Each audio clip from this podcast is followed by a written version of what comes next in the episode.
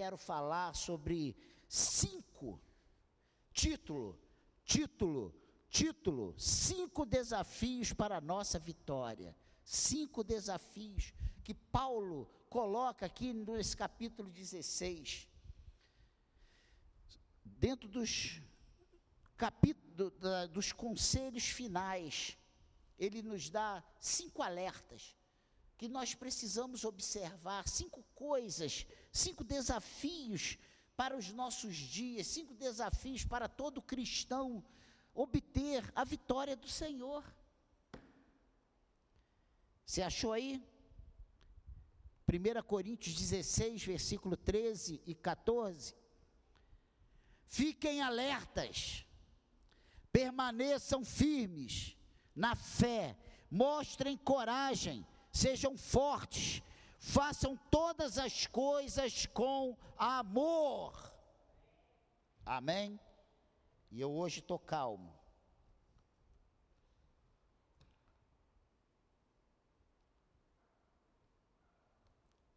Que o Senhor abençoe a leitura da Sua palavra. Que o Espírito Santo de Deus, Ele trabalhe as nossas vidas nessa noite e que sejamos ricamente abençoados pelo Senhor. Amém? Todos nós temos desafios, temos lutas, temos coisas a vencer, temos dificuldades a ultrapassar.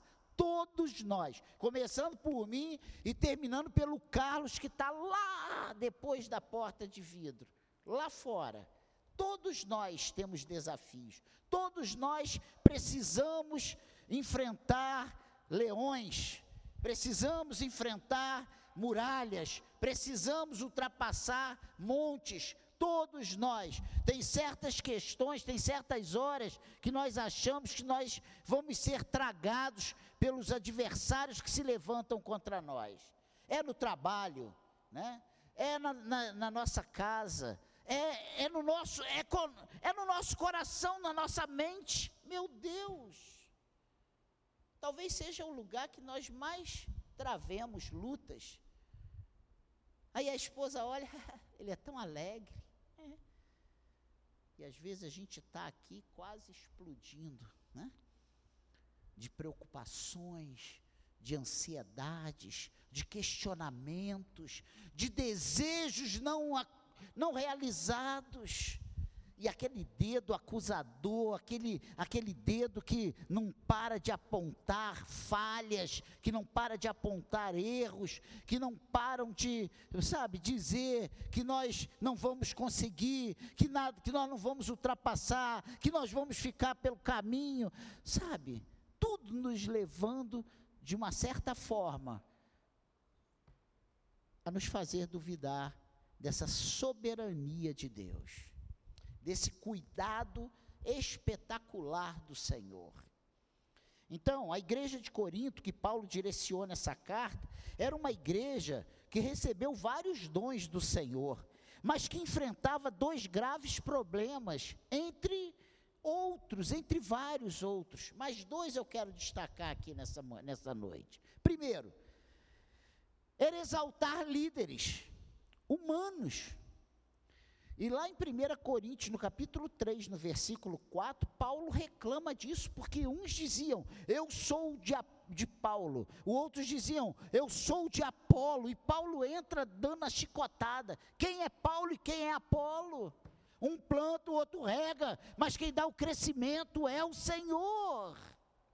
Né? Então, mostrando que o nosso olhar não pode estar fito no líder que Deus levanta, porque o líder que Deus levanta é uma escolha de Deus, mas não quer dizer que esse líder seja o, o suprassumo. O suprassumo aqui é Jesus Cristo, é o Espírito Santo de Deus, é Ele que vai fazer. Se Ele não fizer, ninguém mais pode fazer.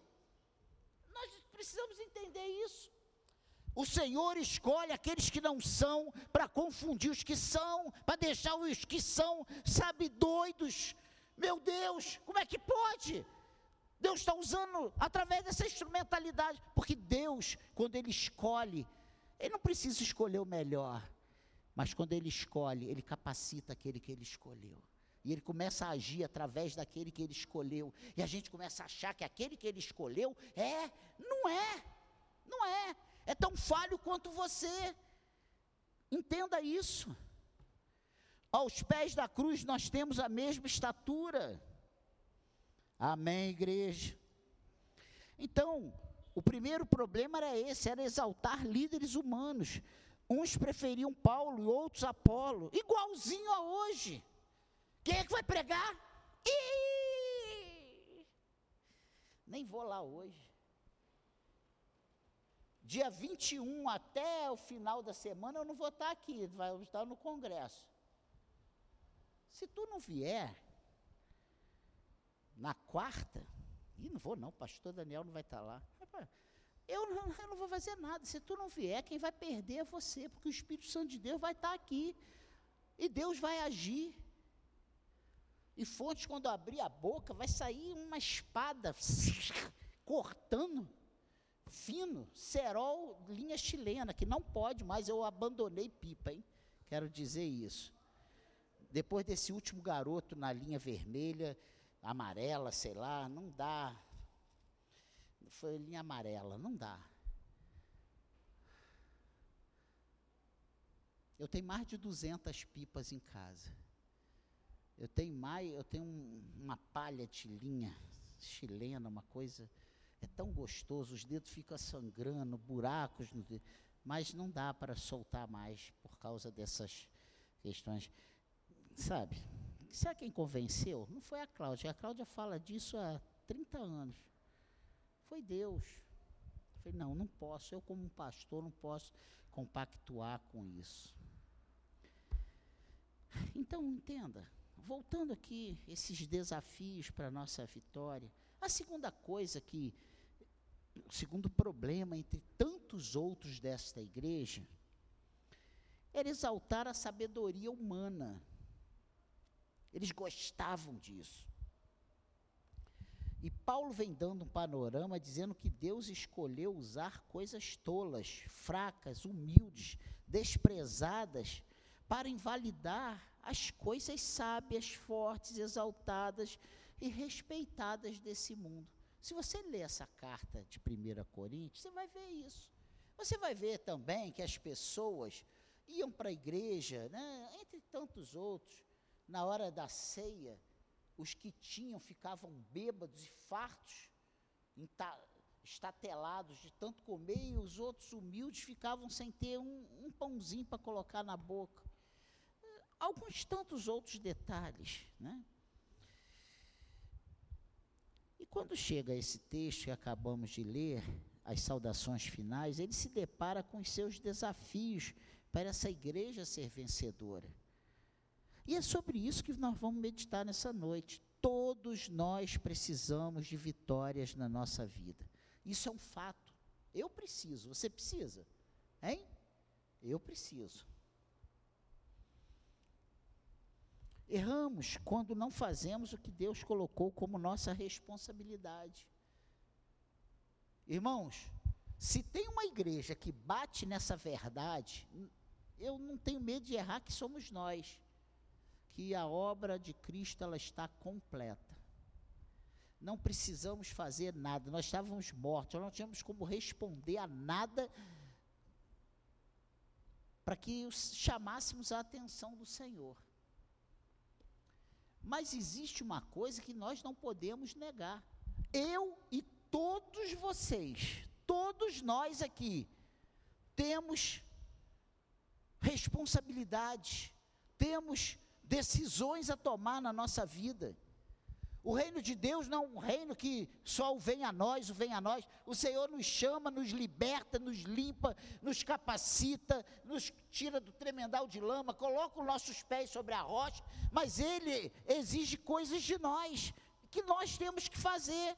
Não podemos estar no reino de Deus vivendo da mesma maneira que vivíamos anteriormente, no oba-oba, que muitas vezes nós ouvimos aí nesse pare de sofrer que muitas vezes nós ouvimos aí.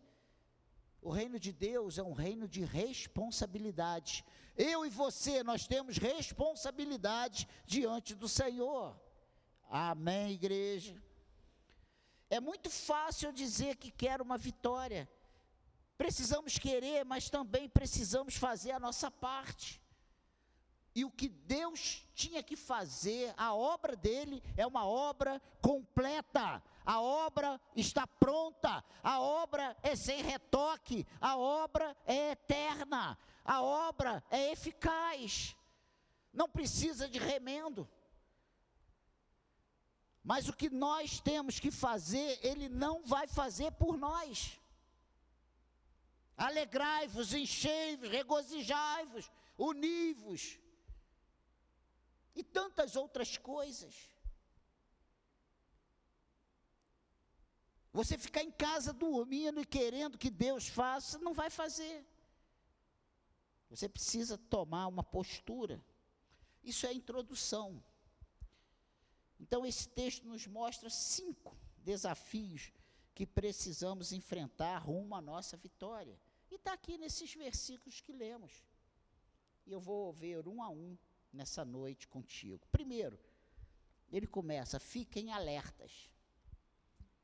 O que tem de crente dormindo, bobeando, sabe? Andando com celular, o iPhone 14, sei lá, 15, sei lá que, em que número está.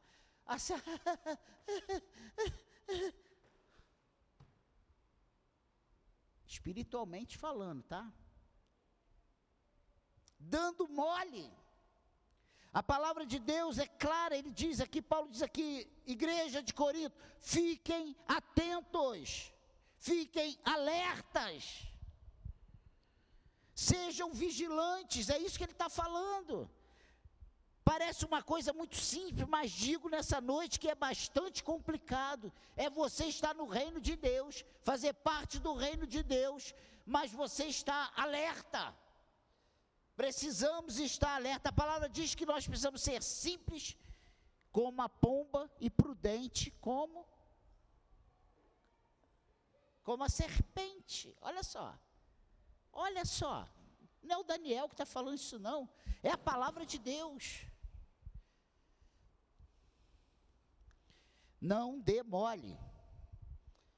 Fique alerta. Não podemos ficar alerta apenas numa área da nossa vida. Não, eu não deixo, meu marido olhou para o lado, eu já piso no pé. Não adianta, só nessa área. Essa área você tem que estar alerta. Mas não é só quando ele olha para o lado, é quando você vai dormir.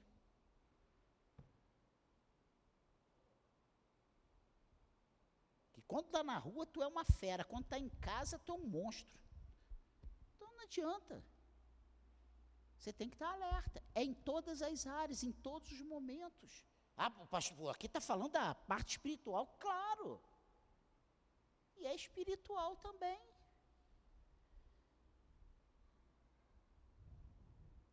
Precisamos ficar alerta em todas as áreas da nossa vida. Ficar alerta é ser atento, é aguardar, é guardar a palavra de Deus, as ordens de Deus, os ensinos de Deus, é estar atento às investidas do diabo, às investidas da nossa carne, às investidas do mundo. Tudo a gente joga na conta de Satã, né? Mas tem muita coisa que é a nossa vontade, é o desejo da nossa carne. Ah, hoje eu não estou afim, não. Tu não tem direito de dizer que não está afim. Tu não é dono da tua vida. Tu foi comprado por preço de sangue. Amém, igreja? Foi ou não foi? Se tu foi comprado, tu não é dono da tua vida, rapaz. Eu tenho que vir querendo ou não. Eu tenho que fazer querendo ou não. Entende isso? Não é só quando eu quero, quando eu estou afim, quando eu estou com vontade, quando dá eu tenho responsabilidades como pastor e como membro do corpo de Cristo. Amém, igreja? Será que temos ficado alerta como servos de Deus? Nós estamos alertas? É para você responder para você, não responde para mim não. Senão esse microfone voa, vai lá na porta de vidro. Entende? Você está alerta? Você tem vigiado? Paulo dá essa recomendação aqui na, no apagar das luzes da primeira carta. Fiquem alertas. Porque muitos têm sido vigilantes no trabalho, no casamento, nas amizades. E com Deus, você tem sido vigilante? E com os filhos?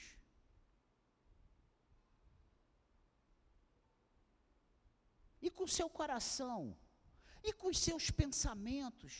E com as suas emoções, seus sentimentos? Você tem vivido alerta? Então, a primeira coisa, fiquem alertas. Fiquem alertas. A segunda, o segundo desafio que nós temos para vencer, porque é um desafio, irmãos, isso é um desafio. Fiquem alertas, é um desafio. É viver vigiando o tempo inteiro. O que, que a Bíblia diz? Que o inimigo das nossas vidas, ele está ao nosso derredor, rugindo como um leão, esperando uma oportunidade para nos dar um bote. Então eu não posso me descuidar. Quando você está viajando, passeando, namorando com teu marido, você, com a tua esposa, você precisa, até nessas horas, estar alerta. Cuidado. Ah, mas o, o patrão me falou de um jeito, eu não podia dizer que não. Pode, você é servo de Deus. Não, isso eu não faço, não. Fique alerta. Não coloque o teu pé nas armadilhas. Fique alerta. O que Deus está te pedindo, fique alerta. A segunda coisa que ele diz está aqui, ó. Fiquem alertas, permaneçam firmes na fé. Firmes na fé. Permanecer firme na fé é o segundo desafio. Não é fácil, gente. Não é fácil. Tudo que fazemos sem fé é pecado. Sem fé é impossível agradar a Deus. Então você vê que a coisa é muito complicada, é muito complexa. Parece uma frasezinha sem muita pretensão. É muito difícil permanecer firme na fé. Permanecer ou duvidar sem medo de errar. Muitas pessoas entraram neste lugar duvidando. Muitas vezes nós estamos ouvindo a palavra: ah, mas Deus não vai fazer isso na minha vida, não. Ah, isso não é para mim, não. Ah, eu não sou capaz disso, não. Já jogou fora tudo aquilo que você está para receber. O Deus que te resgatou é o Deus que pode te pegar e fazer você, sabe, sobressair de modo excelente. Não duvide do que Deus pode fazer através da sua vida. Não duvide. Ah, mas eu não vou falar, eu não sei o que fazer. Não é, é abra a boca, fale, faça, ore. Se você orar em nome de Jesus, essa aí é a oração poderosa, é a oração forte, é a oração que resolve.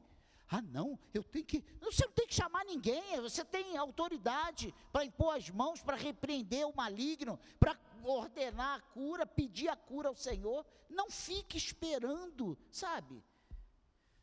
Abra tua boca e você vai se surpreender com o que Deus vai fazer através da sua vida. Abra tua boca. Permanecer firme na fé. Será que Deus realmente está atento à minha vida? Claro que está. Será que a minha vitória chegará? Vai chegar. Acho que não vou conseguir chegar até o fim, está muito difícil, está difícil, mas com Jesus dá. Quando você perceber, gente, o Senhor, o nosso Deus, ele é especialista em nos surpreender. Ele é especialista em transformar situações perdidas em grandes vitórias. Ele é o nosso Deus, poderoso em batalhas vai acontecer, vai dar certo. Nada pode abalar a nossa fé em Jesus, a nossa esperança de vitória, a nossa certeza nas promessas do Senhor. Nada pode nos abalar, nada pode nos abater. Amém, igreja?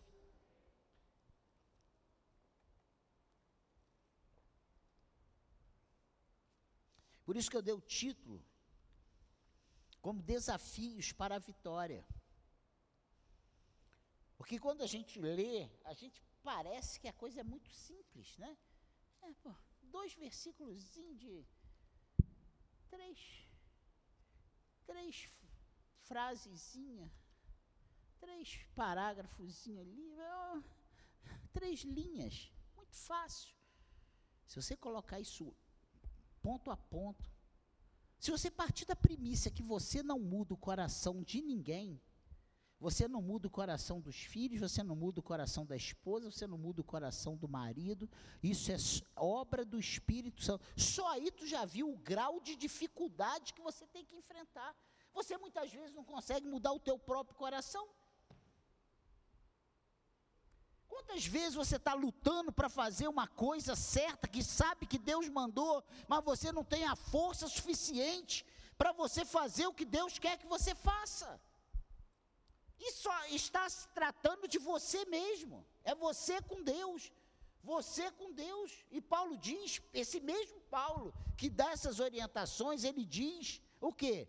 Aquilo que eu quero eu não faço, e o que eu não quero faço. Ó miserável homem que sou. Então, são desafios. São desafios que temos que enfrentar. O primeiro desafio, ficar alerta. O segundo, permanecer firme na fé. O terceiro desafio, mostrem coragem. E como é que você vai mostrar coragem se tu está se borrando de medo? Como é que você vai mostrar coragem se você não tem certeza que vai acontecer o que todo mundo está dizendo que vai acontecer, o que Deus está dizendo que vai acontecer, e muitas vezes você não tem coragem para assumir que essa vitória já foi declarada sobre a tua vida, já foi determinada pelo Senhor. Então mostrem coragem. É, mostrar coragem é igual a ser enérgico. Seja heróico. É, o sentido é esse. É mostrar coragem. É todo mundo dizendo que não vai dar, que tu já perdeu, e você falar, eu sou mais do que vencedor em Cristo Jesus. É todo mundo dizendo, não vai firmar, vai sim, Deus falou que vai, eu creio que vai. Isso aqui é para a glória de Deus. Primeira coisa que você tem que saber se a luta é para vitória ou não, é você analisar e você vê, essa luta que você está enfrentando aí, está dentro dos parâmetros que Deus estabeleceu para a sua vida, para a vida do ser humano? Exemplo. Meu casamento não vai à frente. Casamento é uma instituição de Deus. E ele diz que é até que a morte separe. Você já morreu? Então você tem chance de vitória. Então, isso aí você pode acreditar que Ele está contigo para te ajudar. Faça a tua parte. Ah, o teu trabalho não é do suor do rosto que você vai comer? Ele vai te dar a vitória. Entendeu? Só para você ter uma ideia. Ah, é pra, ele quer você firme na, na casa dele, firme na, na igreja local que ele te colocou. Então, peraí. aí esse desafio aí, essa, essa falta de vontade, essa falta de interesse, essa falta de alegria, isso está contigo, meu irmão. Porque se ele te colocou aqui, por exemplo, é ele quem vai suprir as suas necessidades. Você não tem que sair correndo. O problema é que você sai correndo de um lado para o outro, metendo a tua cabeçona debaixo de todas as mãos. E aí tu fica uma bagunça na tua cabeça. E depois você não sabe o que você tem que fazer aonde Deus te colocou, seja excelente aonde Deus te colocou. Mostre coragem, coragem para enfrentar você mesmo, coragem para enfrentar o desânimo, coragem para enfrentar o cansaço, coragem para enfrentar a mesmice, coragem para enfrentar os desafios que certamente serão colocados diante de nós. E esse desafio é para o nosso crescimento, porque quando nós ultrapassamos esses desafios, nós desfrutamos das bonanças do Senhor. Isso é fato. Amém, igreja? A palavra nos manda nessa noite ter coragem, como uma das condições para sermos vitoriosos. Lá em Provérbios, no capítulo 24, versículo 10, diz uma coisa muito interessante. Se você se mostra fraco no dia da angústia, é porque a sua força é pequena. Meu irmão, no dia da angústia é que você tem que se revestir de um leão, empinar o peito lá, ó, estufar o peito, erguer a cabeça. Eu sou de Cristo, eu não estou sozinho, eu sou mais do que vencedor e parte para cima do adversário, meu irmão. Tu já viu uma luta? Aquele que se acoa ali no cantinho, ele vai apanhar até se arrebentar e cair.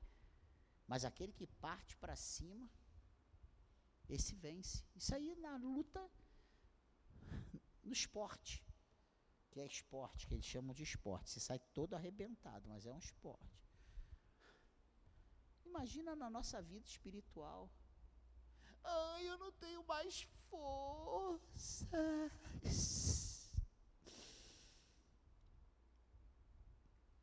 Ora, que a força vem. Se posiciona, que a força vem permaneça, que a força vem. Mostre coragem, que a força vem. Amém? Muitas vezes temos nos mostrado fraco, não temos reagido como Deus quer, e depois ficamos nos perguntando aonde erramos. Erramos quando nós não obedecemos. Meia obediência é desobediência. Amém, igreja? Amém, igreja? O reino de Deus é tomado com esforço, os fracos não conseguem se esforçar, tudo é difícil demais. Tem crente que parece uma hiena. Ô oh, vida, ô oh, céus, ô oh, azar. Ah, ah, ah, como é que tá mesmo? não tem pessoas que você conversa? Como é, ai, o cara não dá uma dentro, gente. Não reage. Você tem o Espírito Santo de Deus. Entende isso, igreja? Reaja, se posicione. Amém. Mostrem coragem. Como? Com atitudes de homens e mulheres de Deus. Tem faltado atitude nos crentes desse século. É tudo crente coxinha. A verdade é essa.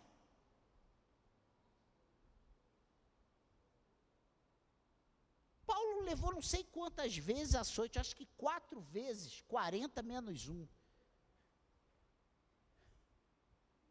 Paulo foi preso não sei quantas vezes. Passou fome, passou frio. Paulo era o cara, o Senhor Paulo. Vai para o Evangelho, ele se torna um perseguido. Aonde ele vai, tem gente querendo bater, dar surra, prisão, tempestade, naufrágios, mordida de víbora. Você lembra daquela situação que ele saiu de um naufrágio que só não, o navio foi todo destroçado. Ele vai ele para numa ilha. Chega lá, ele vai aquecer o corpo numa fogueira que os nativos fizeram. Vem uma víbora numa, numa madeira lá e dá-lhe uma bocada nele, uma picada nele. Os caras falaram, isso é um amaldiçoado, porque ele não morreu afogado, vai morrer aqui com a picada de víbora. Até hoje estão esperando essa víbora matar Paulo. Nem a víbora conseguiu matar Paulo. Você entende? E se fosse a gente? Ah, eu peguei um resfriado. Ah, ah qualquer dorzinha você não vai para a igreja. Ah, eu acho que eu, eu acho que eu vou ficar com uma dor de barriga daqui a três dias, eu não posso ir domingo. Pelo amor de Deus, se posicione. Amém, igreja. Mostre coragem, com atitudes. Estamos acomodados. O inimigo tem tentado plantar um sentimento de fracasso no nosso coração. Tem crente que você conversa com ele meia hora. Você, você acha assim, gente, o que, é que eu estou fazendo na igreja? Eu, pelo que ele está falando aí, eu já perdi. Não tem reino dos céus. Jesus não vai me dar vitória. Porque é só desgraça. Nós estamos acomodados. Nós estamos deixando essas vozes do mundo ditar os parâmetros para a nossa vida.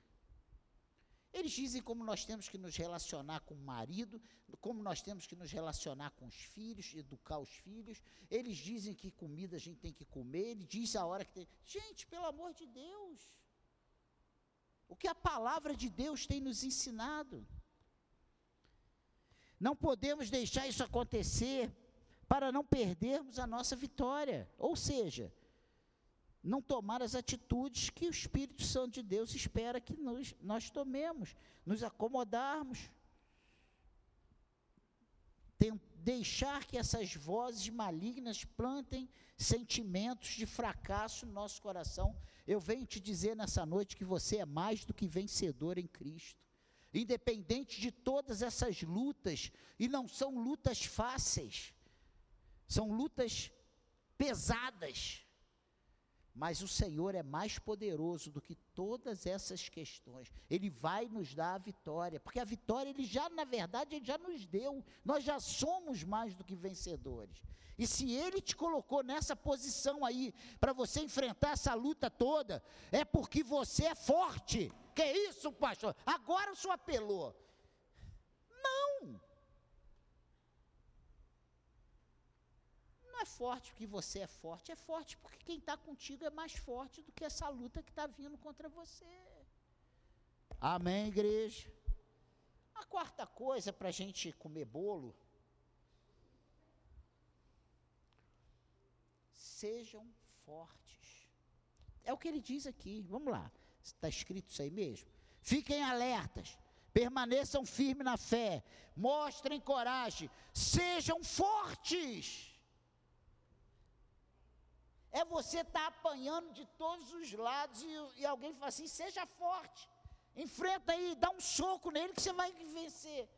É isso que o Senhor está falando para nós.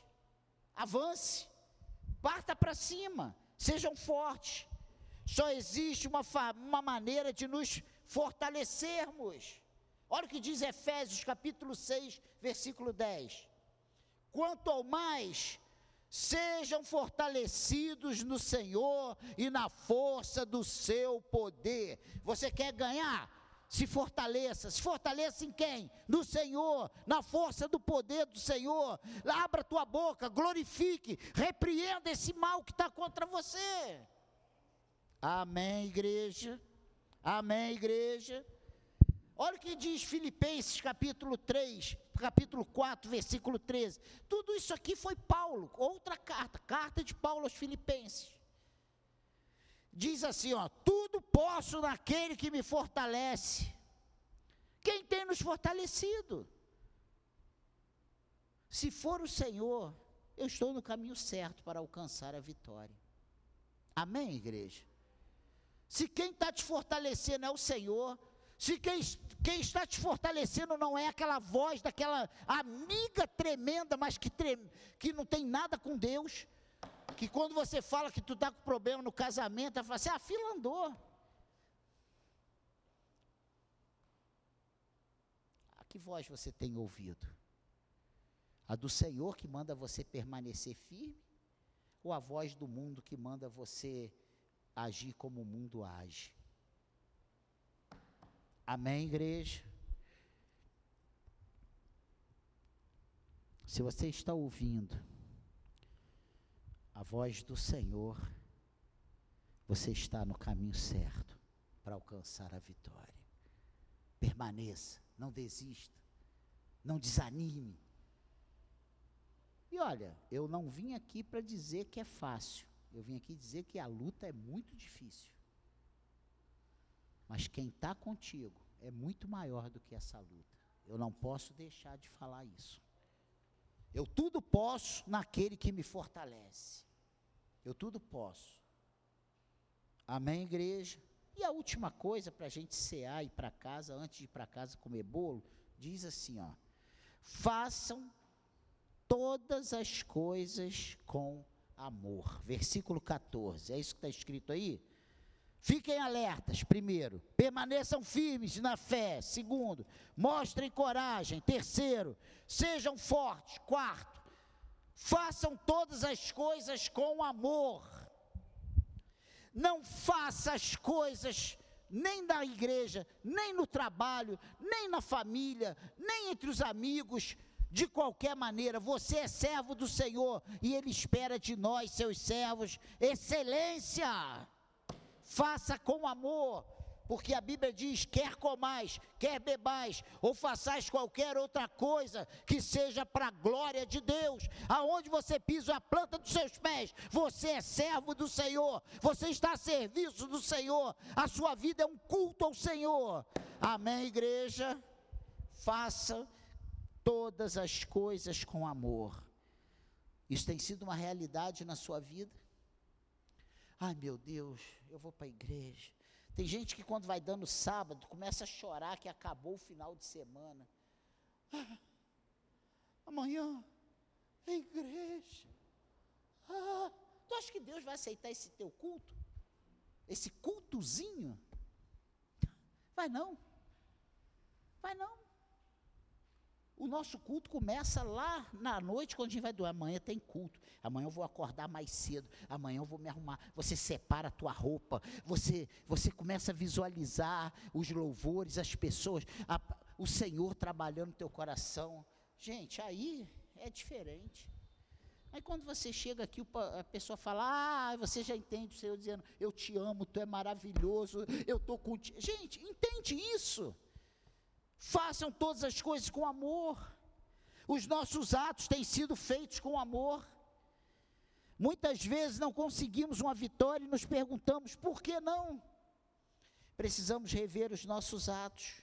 Quantas vezes agimos com soberba, com altivez, só para mostrar para as pessoas que eu posso, sabe? A Bíblia diz que quem quer ser o primeiro, que seja o último. Quem quer ser grande que sirva. Nós fomos chamados para servir. Nós fomos chamados, sabe, para entender que nós estamos aqui para glorificar a Deus com a nossa vida. Amém, igreja? Precisamos rever. Precisamos rever os nossos atos. Não vamos a lugar nenhum desse jeito. O tempo vai passar e estaremos na igreja como uma vida, com uma vida estagnada, brigando pelas mesmas coisas que essa igreja de Corinto estava brigando para ser o primeiro, para ser o mais conhecido na congregação, para ter os primeiros lugares na congregação, porque esses eram um dos problemas que a igreja enfrentava, achando que bom era quem era de Paulo, bom quem era de Apolo, sabe? Esquecendo que o menor no reino de Deus é grande demais. É grande demais. Porque nem olhos viram, nem ouvidos ouviram, nem mente coração humano consegue, sabe, entender o que Deus tem preparado para aquele pequenininho no reino. Amém, igreja? Eu coloquei o título de cinco desafios, porque entendo que não são fáceis principalmente quando estamos no meio da luta, no olho do furacão, né? quando temos que tomar as decisões, quando temos que enfrentar os desafios. É muito fácil dizer, né? Carla, vai lá, sorria, Carla, né? E é 300 problemas por dia na escola. Vangelote, pô, que isso, Vangelote? Atende os caras aí mil pessoas para ser atendida, cada um pior que o outro.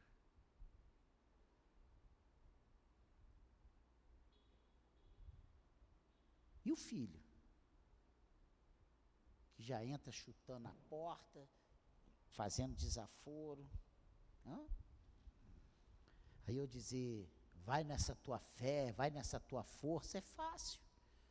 Mas quando a gente está ali no olho do furacão, Quantos que estão casados se sentindo abandonados, se sentindo sozinhos, se sentindo frustrados, decepcionados, abandonados, não amados?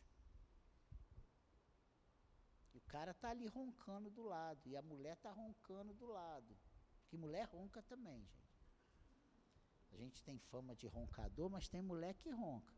E quando a mulher ronca, parece um bicho feroz. É um troço que dá até medo. É um rosnado que eu falo, Senhor, em nome de Jesus. Pensa nisso. Essa foi a palavra de Deus para nós nessa noite.